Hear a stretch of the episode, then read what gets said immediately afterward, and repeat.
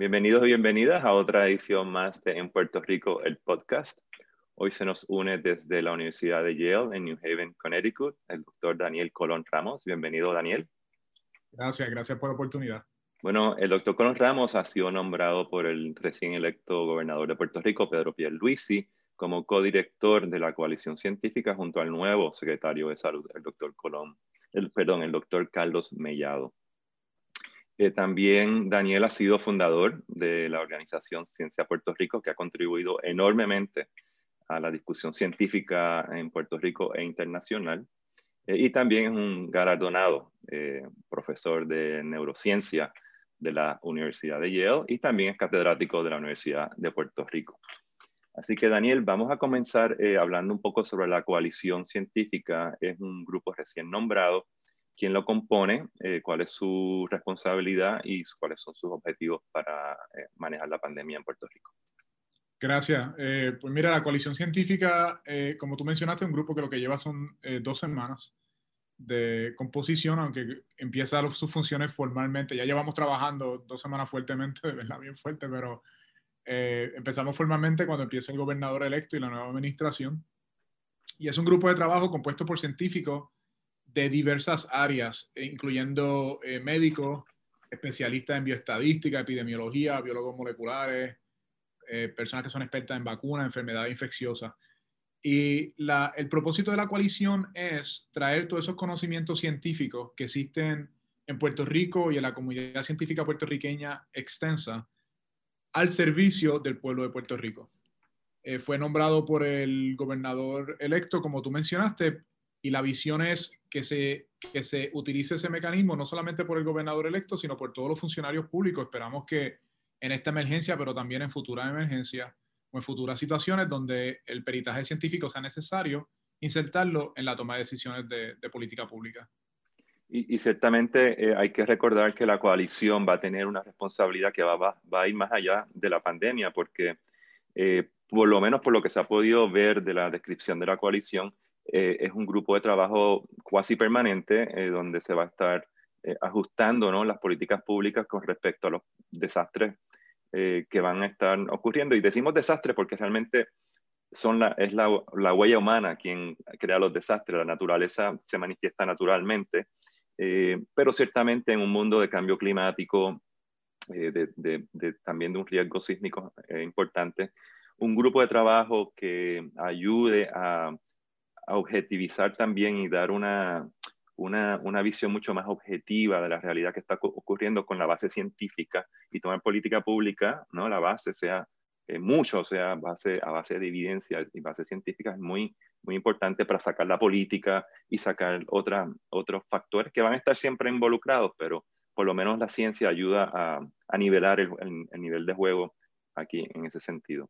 De acuerdo, yo pienso que los funcionarios públicos les conviene integrar la ciencia en el proceso de, su, de, toma de decisiones. La manera en que yo se lo he verbalizado a los científicos que son parte de la coalición es nosotros no somos los funcionarios electos, no somos funcionarios públicos. No nos toca el proceso de toma de decisiones, pero nosotros sí somos la brújula. Nosotros decimos hacia dónde queda el norte, hacia dónde queda el sur, y que el funcionario decida qué sendero va a tomar. O sea, si tú tienes una brújula y estás explorando, quizá al frente de ti tenga un río y decidas, pues no voy a seguir por el norte, pues me tengo que meter por ese río, y escoja otro sendero pero la brújula siempre apunta al norte.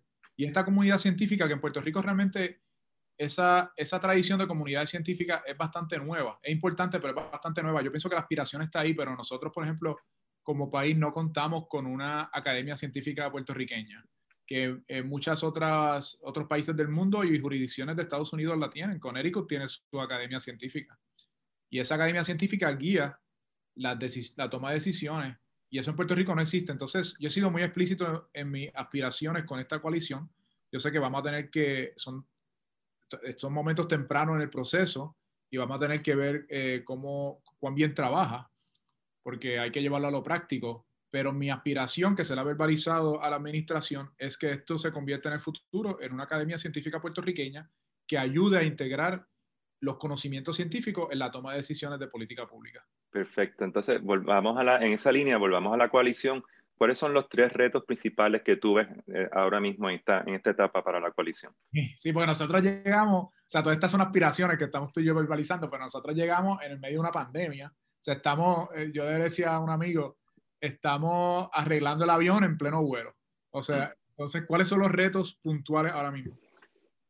Yo diría que el reto más inmediato que está por ocurrir en Puerto Rico, que es muy alentador, pero es un reto, es el proceso de vacunación. Y en ese contexto, pues podemos hablar cuál es el rol de la coalición más adelante, pero nosotros vamos a tener un, una, un rol prominente en, en las estrategias que, recomendadas para poder distribuir la vacuna de manera equitativa. Nosotros tenemos que, que, que utilizar los conocimientos científicos para humanizar el proceso de distribución.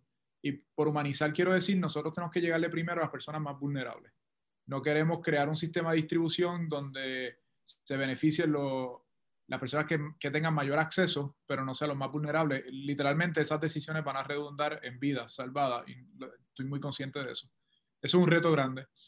Otros retos que tenemos es en el de los, eh, los datos. Eh, esto es un tema recurrente en Puerto Rico, los datos, cómo se, en el caso de la pandemia, cómo se, se registran los casos positivos, cómo se registran las hospitalizaciones, cómo se registran el tema de, la, de los intensivos o los ICUs. Y para darte un ejemplo, nosotros tenemos una métrica ahora mismo de ICUs que, que estamos cuestionando porque resulta que se, están, se está pidiendo a los hospitales que, que, reporten a salud la cantidad de camas que tienen disponibles en el ICU y así se decide si los casos están empeorando o no y llegando al, al intensivo. Nosotros en Puerto Rico lo llamamos el, intensivo, que estoy diciendo ICU.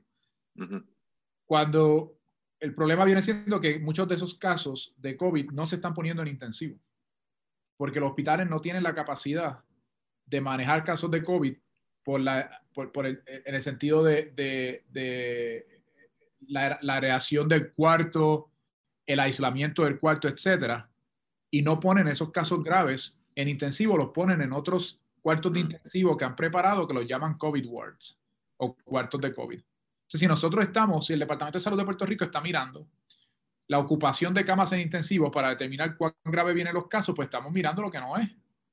Entonces tenemos que mirar, nosotros un, un, reto puntual que tenemos es la mejora de los sistemas de datos a todos los niveles para que sean esta pandemia la que, la que venga, nosotros podamos realmente navegar. Esto es como navegar un submarino, con, donde tú tienes que tener los radares bien calibrados. Si no tienes los radares bien calibrados, tú no puedes estar mirando por la ventana porque no ves nada estás en el fondo del mar, tienes que tener los radares bien calibrados para saber dónde es que tú estás, si no sigues chocando con el fondo del mar. Eso es lo que tenemos que hacer en Puerto Rico. Y el, el tercer tema que estamos trabajando eh, con mucha urgencia es el tema de los protocolos. Y los protocolos esencialmente son las recomendaciones que se dan para llegar a ciertas metas. Por ejemplo, si, si, si nosotros queremos, eh, tenemos la aspiración de mantener eh, la economía en, en, cierto nivel saludable, ¿qué recomendaciones basadas en ciencia se pueden eh, presentar que sean consonas con la salud y qué protocolos específicos se recomendarían, por ejemplo, para reaperturas de escuelas cuando, cuando llegue el momento de, de, abrir las escuelas, que esperamos que sea antes que después, y ese tipo de, ese tipo de estrategia. Bien, eh, eh, Daniel, volvamos a la vacuna. Ya, ya, ya, estamos en una etapa pues, preliminar de, mientras estamos grabando este programa. de la llegada de la vacuna se ha estado reportando que son como unas 300.000 dosis más o menos.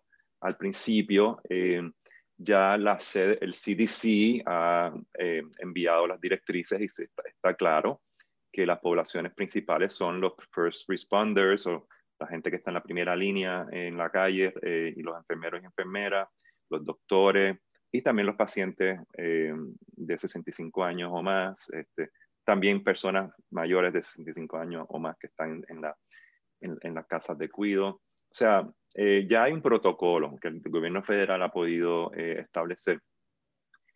Por otro lado, está también toda la, la, logística de cuando lleguen estas vacunas a Puerto Rico, porque una cosa es que lleguen y otra cosa después es cómo se distribuyen equitativamente y siguiendo las directrices del CDC. En la parte de las directrices del CDC, eh, Daniel, eh, ¿Cómo tú has visto que el Departamento de Salud y otros componentes del gobierno están, están claros o no están claros de que van a poder seguir esas directrices? Bueno, mira, nosotros tuvimos una reunión de la coalición justo ayer y tuvimos en esa reunión un, un debriefing o una, un resumen hecho por la subsecretaria del Departamento de Salud, la doctora Cardona, que está a cargo de toda esa parte de la implementación. La vacuna va a tener, la implementación de la vacuna va a tener seis fases. Y la fase, la primera fase que tú mencionaste, que es a, a las personas que, están, que son parte de los que están proveyendo servicios en el, en el, en el sistema de salud y, los, y grupos muy vulnerables como las égidas, por ejemplo. Las égidas, sí. Esas, esa fase yo la veo bastante planchada ellos la tienen, o sea, hay que reconocer que, o sea, la coalición nosotros somos una agencia, o sea, un, grupo, no realmente una agencia, un grupo de científicos que, está, que hacemos recomendaciones basadas en ciencia, pero el brazo ejecutor es el Departamento de Salud. O sea, nosotros trabajamos estrechamente, por eso es que el doctor Mellado es co-director o copresidente de esta coalición científica y el futuro secretario del Departamento de Salud, pero yo soy los que le toca ejecutar. Y ella presentó esa visión de ejecución eh, yo la vi, la primera, la fase 1A, la vi con mucha claridad. Ya las otras fases son un poquito más, no, es, que, no es que estén eh, mal diseñadas, que todavía hay diferentes fases donde se tienen que integrar lo, lo, lo, que uno va aprendiendo en la primera fase. Y esas fases todavía la están desarrollando. La parte que yo veo más vulnerable, que va a ser un punto de enfoque para la coalición, y, y se habló ya, es la, la, parte de educación al pueblo puertorriqueño sobre la importancia de las vacunas. Esa es una parte que dentro de la urgencia de un plan de vacunación, el departamento todavía no ha atendido de lleno. Es una parte que, donde hay mucha desinformación, hay mucha urgencia. Y realmente estos aspectos de la coalición que, son, que, que está atendiendo durante, durante la pandemia, que son urgentes, son urgentes por la pandemia, pero no son únicos en el sentido de que si tú hablas con un experto en vacunas en Puerto Rico, lo que está atendiendo la coalición es el mismo problema de vacunación y de, y de educación que hay siempre que hay una campaña de vacunación. Entonces, nuestra aspiración es atender la raíz del problema. Cuando el, cuando el Departamento de Salud esté apagando el fuego de la emergencia, nosotros tener un grupo que pueda pensar más allá del fuego y pensar lo que cómo nosotros podemos evitar este incendio en el futuro y no esperar a que se nos queme el rancho para entonces estar apagándolo. Y ciertamente volviendo a, esa, eh, a, la, vacunación, Daniel, eh, porque estoy de acuerdo contigo, ¿no? Que estamos lidiando con el mismo fenómeno de, de la falta de confianza hacia las, vacunas y ahora mismo esta es una vacuna totalmente novel, totalmente desarrollada en un tiempo récord eh, también. Vamos primero a hablar un poco, ¿es segura esta vacuna, Daniel? Para Mira, yo, yo, he mirado, yo, yo he mirado los resultados de los estudios clínicos de esa vacuna. Y he consultado con expertos en los cuales confío mucho, que son personas que, que son, eh, que esto es lo que hacen de por vida. O sea, ellos le han dedicado 30 años de su vida simplemente a estudiar esto. Y eh, de acuerdo a, a, toda la información que he recibido, esta vacuna es segura. O sea, eh, es que es segura en, dos sentidos. Para que una vacuna sea segura, tiene que haber sido distribuida y usada y no haber causado daño a la persona a la cual fue usada. Eso número uno. Pero tiene que ser efectiva también. O sea, que tiene que lograr su objetivo de proteger a las personas del virus. Y algunas alguna personas se han referido a esta vacuna y personas muy serias como casi un milagro de la ciencia. Si bien es cierto que se ha acelerado el proceso de su uso en COVID, la ciencia detrás de la vacunación es una ciencia que lleva 120 años. Y, y, lo que guía el proceso del desarrollo de esa vacuna es esa ciencia. La única parte que es nueva, que se aceleró, fue la parte de la información de... Es como si tú tienes, tú tienes una, un arma, una, un, un cañón.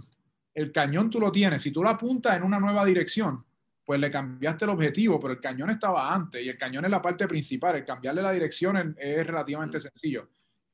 El cañón aquí es la vacuna, el cambiarle el objetivo es adaptar la vacuna para su uso en COVID. Hay tecnologías dentro de la vacuna que son nuevas. Por ejemplo, esta vacuna hace uso de una molécula que se llama mRNA, mRNA. Usualmente las vacunas están hechas de proteínas, no de esa molécula. Pero los experimentos para la utilización de esa molécula llevan al menos una década. No, con, no específicamente con COVID, pero esa molécula también se ha examinado para uso con otros virus. Eh, con COVID simplemente lo que pasó es que lo que muestran estos resultados es que ha sido sumamente eficaz. En ese sentido hemos tenido una suerte enorme. Efectos secundarios incluyen, para contestarte la pregunta bien rapidito, eh, dolor de cabeza, fatiga, eh, hinchazón donde se inyectó este, la vacuna Pero yo le digo a la gente, esto, estos efectos secundarios hay que verlos también como tu cuerpo respondiendo saludablemente, aprendiendo a atacar lo que va a ser el virus. Es casi como cuando tú haces ejercicio, tú esperas sentirte cansado porque hiciste ejercicio y quizás un poco te duelen los músculos. De la misma manera, lo que esto refleja es el sistema inmune respondiendo saludablemente de la manera apropiada para que cuando llegue ese virus de verdad, sepa que el sistema inmune sepa atacarlo y eliminarlo. Sí, y vamos a explicarle un poquito a la audiencia cómo es que funciona eh, la vacuna biológicamente, porque ya empezaste a tocar el tema. Eh, es, parte del, es parte de la educación para que la gente sepa cuál es el, el, mecanismo biológico sencillo que está funcionando en, este, en esa vacuna. Pues mira, todos nuestros cuerpos, todos los cuerpos saludables, tienen lo que se llama un sistema inmune. Un sistema inmune es un grupo de células que, que trabajan sinergísticamente, como decir, en equipo, y es como es el equivalente del ejército del cuerpo. Protegen el cuerpo de, de factores eh, que vayan a invadir el cuerpo, eh, que sean virus o bacterias o lo que sea, lo protegen. Nosotros no nos damos enterado la mayor parte del tiempo porque es un sistema que está trabajando todo el tiempo por nosotros, pero nosotros no estamos conscientes. Pero tú te das cuenta, por ejemplo, si te da un tajito y, se, y te sale un poquito de pus, puede ser el sistema inmune atacando las bacterias que trataron de entrar por ahí, por ejemplo. Si te da un poquito de fiebre, puede ser este sistema inmune aumentando la temperatura del cuerpo para que no lo soporte los lo microorganismos que te hayan afectado y se mueran. El sistema inmune, cuando uno, le, cuando uno se enferma, en parte el sistema inmune está peleando por ti, está peleando a favor tuyo. Ese sistema es maravilloso, es una cosa increíble. Se han, han dado muchos premios Nobel estudiando ese sistema porque una de las cosas que logra ese sistema es aprender. Por ejemplo, cuando tú naces como un bebé, tu, la memoria de tu sistema inmune, lo que tu sistema inmune aprende a atacar, no es lo mismo que, tú y yo adulto. Entonces, ¿cómo aprende el sistema? Pues como nosotros aprendemos, tiene que estar expuesto a, a la experiencia, a la experiencia del virus, la experiencia de la bacteria como tú y yo sabemos, hay diferentes maneras de aprender. Entonces tú puedes aprender estructuradamente en un salón de clase o puedes aprender a las malas en base a experiencia. Pues igual el sistema inmune. Tú puedes tener, por ejemplo, si el sistema inmune es atacado por una enfermedad, la persona se enferma, se puede estar grave, y, pero si sobrevive la, la, enfermedad, y, y, aquí la cláusula importante es si sobrevive, el sistema inmune aprende de esa enfermedad y la próxima vez que esa persona le dé ese mismo virus, el sistema va a responder de una mejor manera y lo va a proteger, va a proteger a esa persona. Hay una manera más inteligente de enseñarle al sistema inmune a proteger al ser humano que no tienes que pasar por la experiencia de enfermarte. Y eso se llama las vacunas. ¿Qué hacen las vacunas? Las vacunas te toman, es casi como si tú tienes, si seguimos con la analogía del ejército de defensa, el ejército tiene que saber quién es el enemigo y quién es el amigo. La manera en que tú lo haces es que tú le enseñas al, a ese ejército de defensa del sistema inmune de tu cuerpo una, una versión de lo que sería el, el, el, virus, pero no el virus. Es casi como si le estuviese enseñando a, a una persona que te va a proteger un guardaespaldas una, una foto de un enemigo tuyo.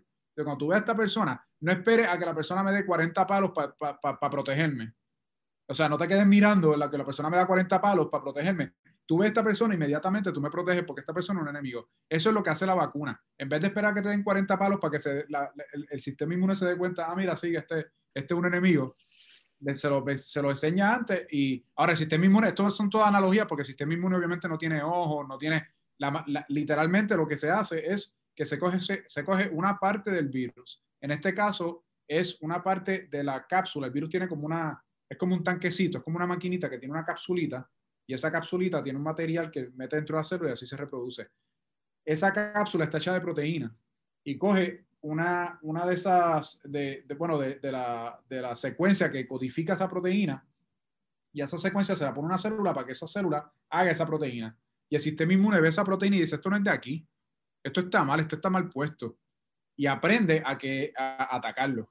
Y una vez aprende a atacarlo, cuando vuelva a ver esa proteína, que la próxima vez que la va a ver es cuando venga el virus de verdad, pues lo ataca. Pero no es el virus, no te están inyectando con el virus, no te están inyectando con un microchip, que yo he escuchado gente diciendo que un microchip, esa tecnología no existe, o sea, no, esto no es una película, esto es literalmente un grupo de científicos que están desarrollando estrategias para proteger la vida de otros seres humanos. Sí, y, y creo que a medida que empiece, empiece la campaña de, de orientación de, de, la vacuna, va a ser bien importante explicar cómo, cómo funciona este mecanismo, ¿no? que, que básicamente es alertando al sistema inmune eh, para cuando aparezca el virus, tú puedas entonces el sistema inmune protegerte, protegerse. Correcto. Eh, mira, eh, Daniel, hay varias vacunas que están en el mercado, que están por, por llegar. Estas que van a estar llegando a Puerto Rico la, está produciendo Pfizer y, la compañía pequeña esa alemana que, que ayudó a Moderna a desarrollarla, ¿no? Que, Breakthrough vino desde ese grupito pequeño, esos dos científicos turcos, ¿no? Que son, fueron inmigrantes turcos en Alemania que llevan un tiempo trabajando este, e, e, esa tecnología, ¿no? Eh, pero nada, volviendo al tema de la pandemia en Puerto Rico, es, es, esas dosis que van a estar llegando inicialmente se dan dos veces, son dos vacunas. Eh, es una vacuna que se da dos veces. Es como se da una vez y el sistema lo reconoce y al principio el sistema forma una memoria corta. Es como si yo te digo mi número de teléfono ahora y te lo pregunto en 30 segundos, tú te vas a acordar, pero si te lo pregunto mañana, no. Pero si tú lo repites varias veces, te va a acordar. Pero el sistema inmune igual forma una memoria, pero la memoria es corta. Pero si se lo vuelve a recordar después, entonces forma una memoria a largo plazo. Y lo que se está buscando es la primera dosis es la memoria de corto plazo y la segunda dosis es para que se acuerde más tiempo. Y si yo soy una persona, bueno, vamos a, vamos a adelantarnos un poquito, ¿no? Y supongamos, supongamos que ya pasamos esa primera fase de proteger a, los, a, los, a los oficiales, de, a, los, a las personas que atienden la salud, ¿no? Enfermeras, enfermeros y, las y las poblaciones vulnerables. Yo soy una persona saludable, eh, no tengo COVID. Eh, entonces, ¿dónde acudo yo? ¿Voy a tener que tener una orden médica? Eh, ¿cómo, ¿cómo, sucede? ya está entrando el asunto de la logística, la fase 3, fase 4, fase 5, fase 6. yo diría dos cosas de eso. Número uno, los centros de vacunación en Puerto Rico existen. O sea, ya hay unos centros distribuidos de vacunación. Por ejemplo, se hacen la escuela, en la escuela se hacen vacunas. todo eso se está integrando ahora mismo en esta primera fase, la, lo que se está haciendo es con los hospitales. O sea, tú no vas, lo que no va a haber va a ser una, un, un kiosco con una fila de aquí a, a Cataño. con, lo que se está buscando hacer es distribuirla, pero tener unos buenos sistemas de reporte para asegurarnos que donde se está distribuyendo esa vacuna se está utilizando, no se está perdiendo, no se está dañando, etc. Esta vacuna, eh, la molécula se degrada fácilmente. Yo sé que ha habido preocupación, alguna gente que conoce un poco el tema dice, ay, pero están las neveras para guardarla. Pues mira, la primera vacuna de Pfizer que está llegando a Puerto Rico necesita una congelación específica de unas neveras muy, muy específicas. Esas neveras se consiguieron. Pero las futuras vacunas, la de Moderna, por ejemplo, lo que necesita es un freezer normal. Entonces, digo, no lo va a meter en cualquier freezer porque una vacuna, obviamente, pero necesita un, un freezer mucho más fácil de conseguir, que tú puedes comprar en Sears. Entonces, esa vacuna, pues, se está buscando un plan de distribución para que se pueda dar en la escuela, se pueda dar en los centros de trabajo, se pueda dar en, en este, los hospitales, etcétera. Y hay una distribución amplia por todo Puerto Rico. Bien, y una persona que ha sido, que ha tenido COVID anteriormente, ¿se supone que se vacune de todas maneras? La recomendación es que sí. La recomendación es que se vuelva a vacunar porque eh, no sabemos si una persona que le ha dado COVID, como te había explicado con la cuestión de la memoria del sistema inmune, no queda claro y depende de la persona si el sistema inmune todavía guarda esa memoria. Y hay casos, no son eh, comunes, pero lo hay, de personas que le ha dado COVID varias veces. Muy bien, Daniel. Em, bueno, dirigiendo entonces nuestra la conversación eh, hacia el nombramiento tuyo y del grupo de trabajo de la coalición, coincide también con un cambio de política pública federal muy importante con la elección del presidente Joe Biden quien ya empezó a moverse claramente eh, con los nombramientos que ha hecho, a mandar unos mensajes muy claros y muy poderosos ¿no? sobre la equidad eh, y la, el discrimen y la pobreza y cómo el sistema de salud debe atender esos, esos, esas situaciones de raíz, específicamente eh, Xavier Becerra, que es el nuevo secretario de salud primer latino, luchó mucho por este, el Affordable Care Act, fue un paladín de los, de los derechos de, de las minorías y de los inmigrantes. Eh, es el nuevo secretario de salud.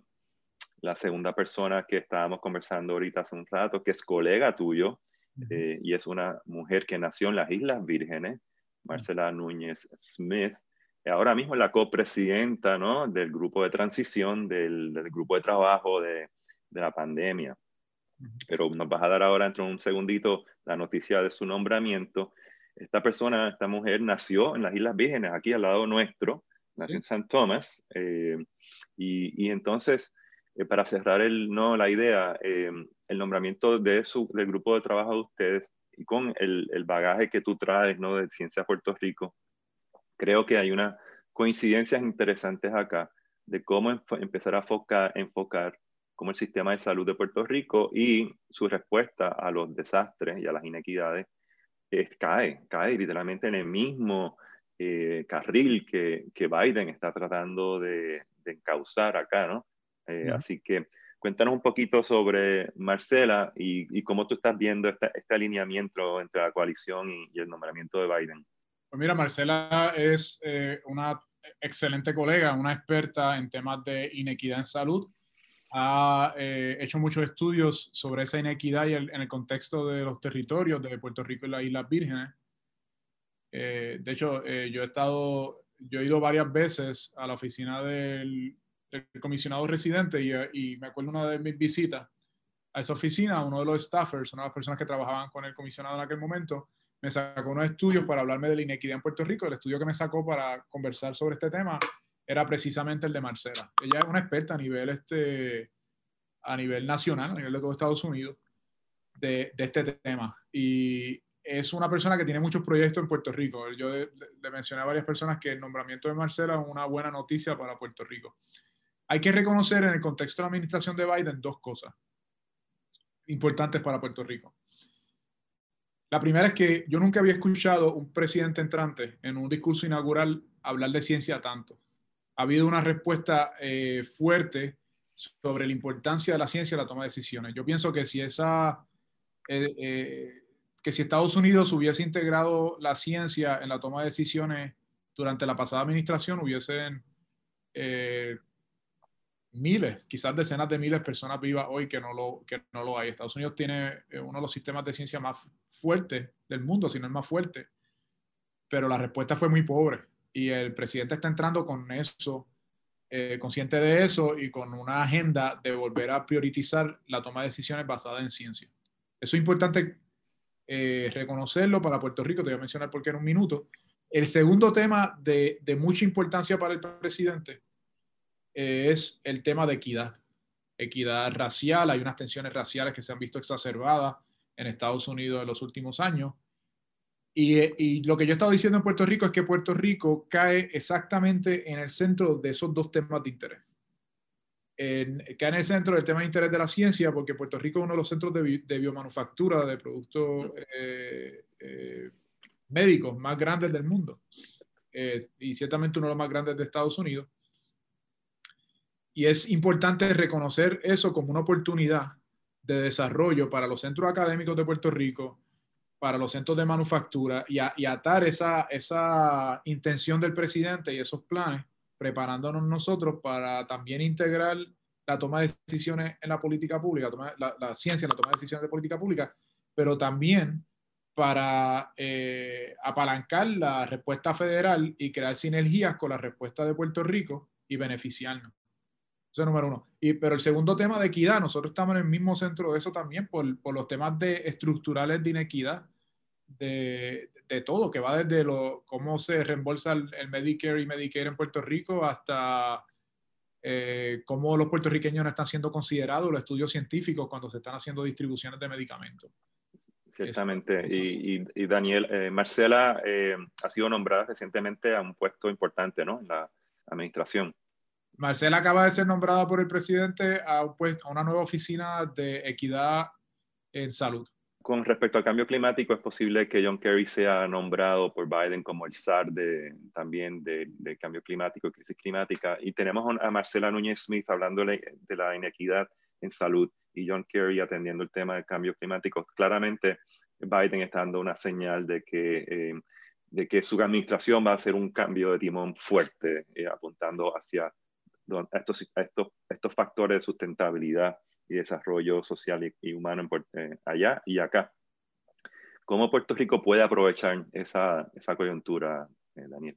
Sí, mira, eh, a mí me parece crítico que se, se apalanquen, por ejemplo, mecanismos que Puerto Rico ya ha invertido, como el Fideicomiso de Ciencia y Tecnología, y se cree una visión estratégica que integre la parte de desarrollo económico, por ejemplo, Eh, y, de hecho, el, secretario de Desarrollo Económico es uno de los síndicos del fideicomiso, así que debería ser una cosa natural, pero reconociendo estratégicamente que en Estados Unidos van a venir estos cambios y que van a impactar a Puerto Rico, lo van a impactar de una manera u otra. Y nosotros podemos ser intencionados en cómo esos cambios van a impactar a Puerto Rico, sobre todo integrando nuestra propia experiencia como puertorriqueños. O sea, nosotros no podemos estar esperando como la veleta que cambie el viento, pero lo que sí podemos hacer es, en vez de, ser pasivos como, país y esperar a ver qué pasa eh, en Estados Unidos para, que no, para, para, para ver qué llega o si llega algo,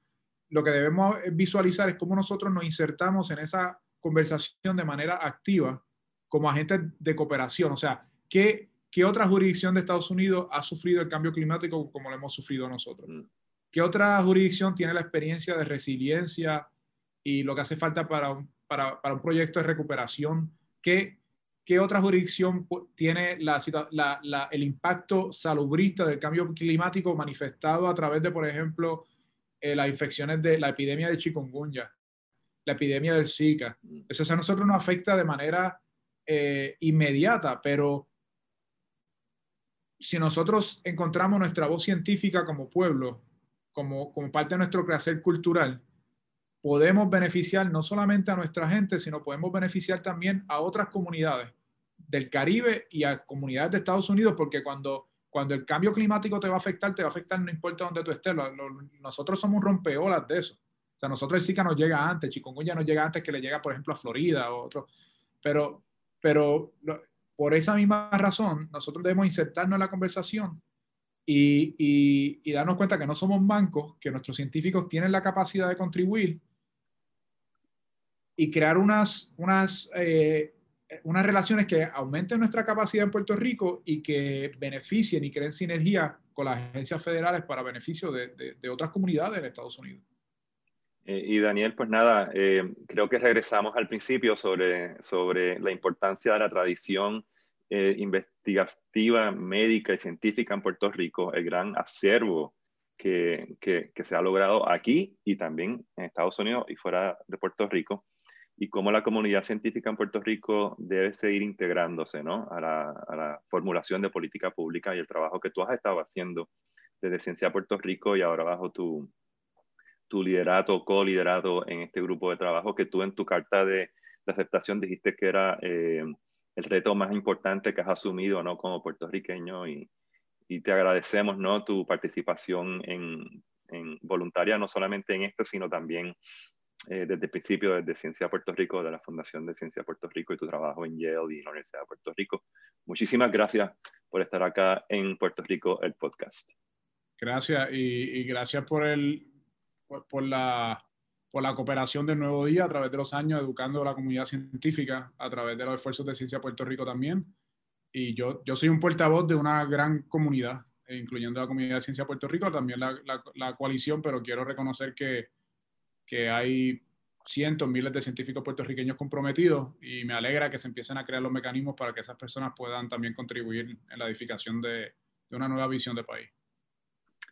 Muchísimas gracias, Colón, doctor Daniel Colón Ramos. Eh, hasta la próxima, estimada audiencia. Nos veremos en las próximas ediciones del podcast en Puerto Rico. Que estén bien y estén saludables.